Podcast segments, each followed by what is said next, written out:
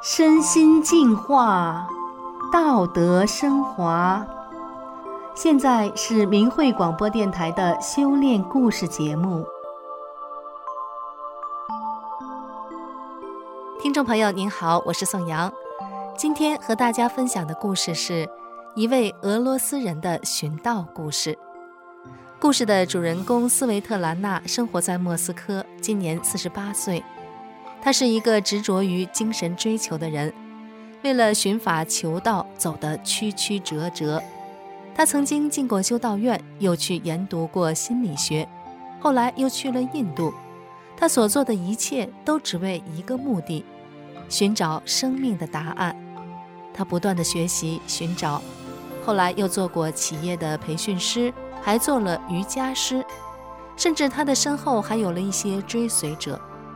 可是他自己呢，内心深处依然没有归处，焦躁迷茫如影随形。直到二零零九年，他遇到了法轮大法，终于找到了生命回归的法门，恍然大悟。他惊叹道：“这就是我要找的。我为了寻找心灵升华的修行方法，整整寻觅了十七年。斯维特兰娜的寻法之路到底经历了什么呢？”让我们一起来听听他的故事。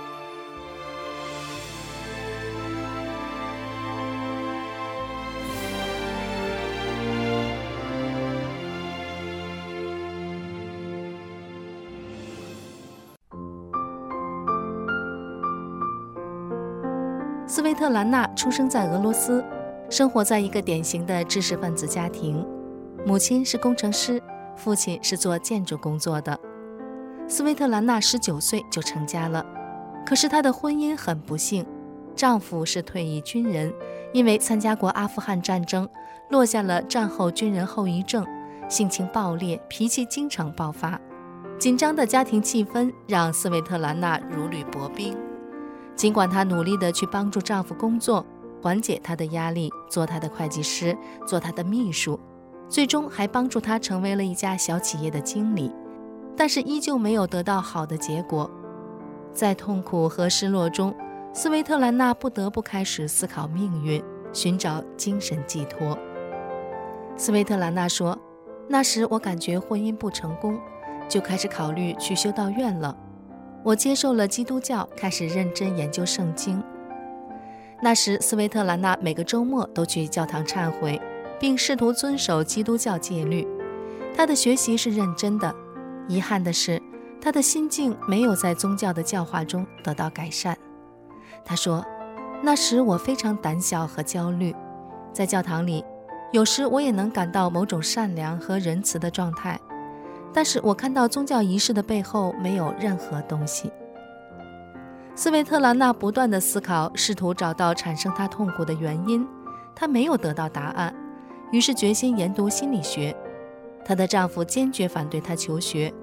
为了求学，斯维特兰娜离开了丈夫，这段婚姻终结了。斯维特兰娜进入了俄罗斯教育学院，白天工作，晚上自费上学。九十年代初期的莫斯科和欧美同步，东方哲学思想的引进激发了人们对灵性的探索。打坐、瑜伽、太极拳和气功等等东方元素让西方人着迷。人们对信仰的认识已经不再局限在某一种传统的宗教形式之内。在这期间，斯维特兰娜大量的阅读了哲学书籍，她迷上了东方文化，开始了东方哲学思想的研究和实践，放下了对原来的宗教探索。斯维特兰娜说：“我去了很多修道院，决定不再去了。我看到许多宗教都不好了，败坏了。”斯维特兰娜很敏感，很有灵性，能够感受到普通人感受不到的事情，这让她越发想找到精神升华的方法。她开始进入了心理学的训练。这个心理学训练是私人授课，在这里，斯维特兰娜切身地感受到了东方信仰的真实感。但是经过七年的实践，结果并不乐观。他发现这条路根本走不通。斯维特兰娜身上有种韧性，仿佛生来就是要吃这份苦的。为了寻找精神上的东西，她可以放弃所有的生活享受。那时，她已经有了一个相对稳定的工作，收入也不少，是专业的企业培训师，培训企业员工和管理人员。但是，对灵性的追求一直占据着斯维特兰娜的心。她说：“我经常在想。”我还没有找到最高的修炼法门和最高的师傅，但我内心充满了希望。我知道我一定能找到。二零零七年，斯维特兰娜辞职去了印度，继续寻找老师和最高的法门。后来，她开始学习昆达利尼瑜伽，最后成了昆达利尼瑜伽的老师。在印度学习瑜伽的同时，斯维特兰娜也在研究宗教。也参与了组织名家大师和瑜伽教师的各种讲习班，可是再深入下去，他又失望了。他说：“我看到他们对名利和金钱的关注，这让我感到虚假。在我看来，精神的追求是不能看重金钱的。在那里，我感到迷茫、失落和沮丧。”印度是佛教诞生地，吸引着世界各方的寻道者。斯维特兰娜在那里没有找到她想要的，就在她感到落魄的时候，她被抢劫了，钱、护照和返回的机票被抢劫一空。她空空一身回到新德里，偶然去了附近的中央公园，她看到了一个来自台湾的军乐团，她被他们的音乐吸引了。她又看到乐团的人在练一种功法，带着一种平静、慈悲的场。他看到他们的横幅上面写着“天国乐团”，这个场景一直留在了斯维特兰娜的脑海中。参加昆达利尼瑜伽学习班是收费的，这在圈内是必须的规矩。但是作为瑜伽老师，斯维特兰娜明白自己的状况，她自己都还没有找到生命的答案，又怎么能引领这些学生呢？他常常感到自己是在欺骗学生。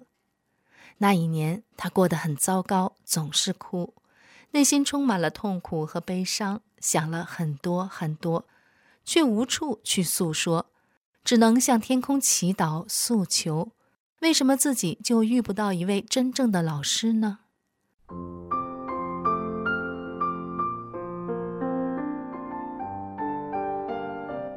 后来，他遇到一位带有功能的修道士。他能够感觉到这位修道士身上的正直，带着干净的肠。斯维特兰娜的第六感觉总是很灵敏，她看到从修道士身上散发出的蓝色的辉光，她一下感兴趣了。于是，斯维特兰娜去了修道士所在的修道院，修道士给她介绍自己的寺院和上师，但是斯维特兰娜对那些都不感兴趣，他直截了当地问修道士。你知不知道地球上真正的上师？修道士很谨慎地看看他，点点头，悄声说道：“我知道一位，没有人比他高。他是一位真正的老师，他的水平是不为我所知的，是无边的上师。”斯维特兰娜急切地问：“他是谁？”修道士说：“李洪志。”李洪志，这个名字斯维特兰娜从来没有听说过。对他来说，这个名字太新太陌生。他在一小块纸上写下了这个名字。修道士接着说：“还有一本书《转法轮》。”斯维特兰娜万万没有想到，这位修道士正在秘密地修炼法轮大法，连他的上师都不知道。修道士还告诉斯维特兰娜，在修道院里，僧侣们混合许多印度功法修炼，阅读不同的书籍。他虽然学了很多印度修炼方法和道家的方法，但现在那些东西都不好用了，哪一个宗教也救不了人了，只有一条路，就是法轮大法。修道士的话语很深刻，印入了斯维特兰娜的心里。回到家之后，斯维特兰娜上网找到了《转法轮》这本书，已经被翻译成了近四十种语言文字，并且免费供读者阅读。网上还有公开的教工录像。斯维特兰娜阅读了《转法轮》，一下子就被吸引住了。书中解答了她所有想问又不得其解的问题，让他感觉就像醍醐灌顶一般。他激动地说：“这就是我要找的，我已经寻觅了十七年了。”斯维特兰娜感叹道：“寻道的路艰难曲折，人生最好的十七年，他都是在苦苦地寻法觅道，肉体的磨练，精神的挣扎。如今终于找到了大法，他终于明白了痛苦的原因，明白了如何修炼。”二零零九年，斯维特兰娜开始修炼法轮大法，她的生命因大法而改变。从此，她脱胎换骨，彻底走出了阴霾，一下活得快乐轻松了。他说：“现在大法是我内心最大的精神支柱。”对照法轮大法的教导，斯维特兰娜找到了自己的不足。她说：“我发现了我许多的执着和不对的观念。”我意识到我很自私，倾向于竞争、易怒、不宽容、敏感，有强烈的色欲执着。有一次，我写下了在自己身上找到的执着和不足，这个数字竟然达到了大约九十个，有这么多需要修去的执着和不足。斯维特兰娜明白了，修炼就在生活的点点滴滴中，只有遵循真善忍的原则，才可以修炼到高层次。甚至有超能力的表现，他也明白了不二法门的道理。从前所修炼的东西，他都放下了。他说：“要进入大法修炼，我需要真正抛弃一切，最重要的是对名誉、利益的执着。我认为这是我生命中最重要的一步和决定。从那一刻起，我真正感受到了自己精神上的提升，我的身心非常的轻松了。”一切都是真实的。修炼后，身体改善了，精神豁达了。斯维特兰娜真的变了，周围的亲戚朋友都看出了他的变化。大家都说他变得更亲切、更平静、更耐心、更关怀他人了。因为斯维特兰娜的修炼，亲友们也都开始关注法轮功，亲近法轮功。大家纷纷在请愿书上签字，谴责中共对法轮功的迫害。斯维特兰娜感到自己是幸运的，终于找到了大法，并且能够真正的在大法中回生。